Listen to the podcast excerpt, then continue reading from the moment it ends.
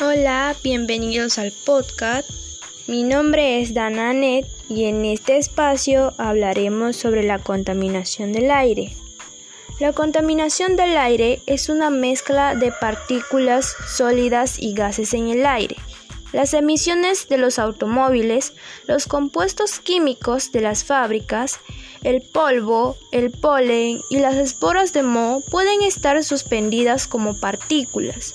El ozono es un componente fundamental en la contaminación del aire en las ciudades. Algunos contaminantes del aire son tóxicos. Su inhalación puede aumentar la posibilidad de traer problemas de salud.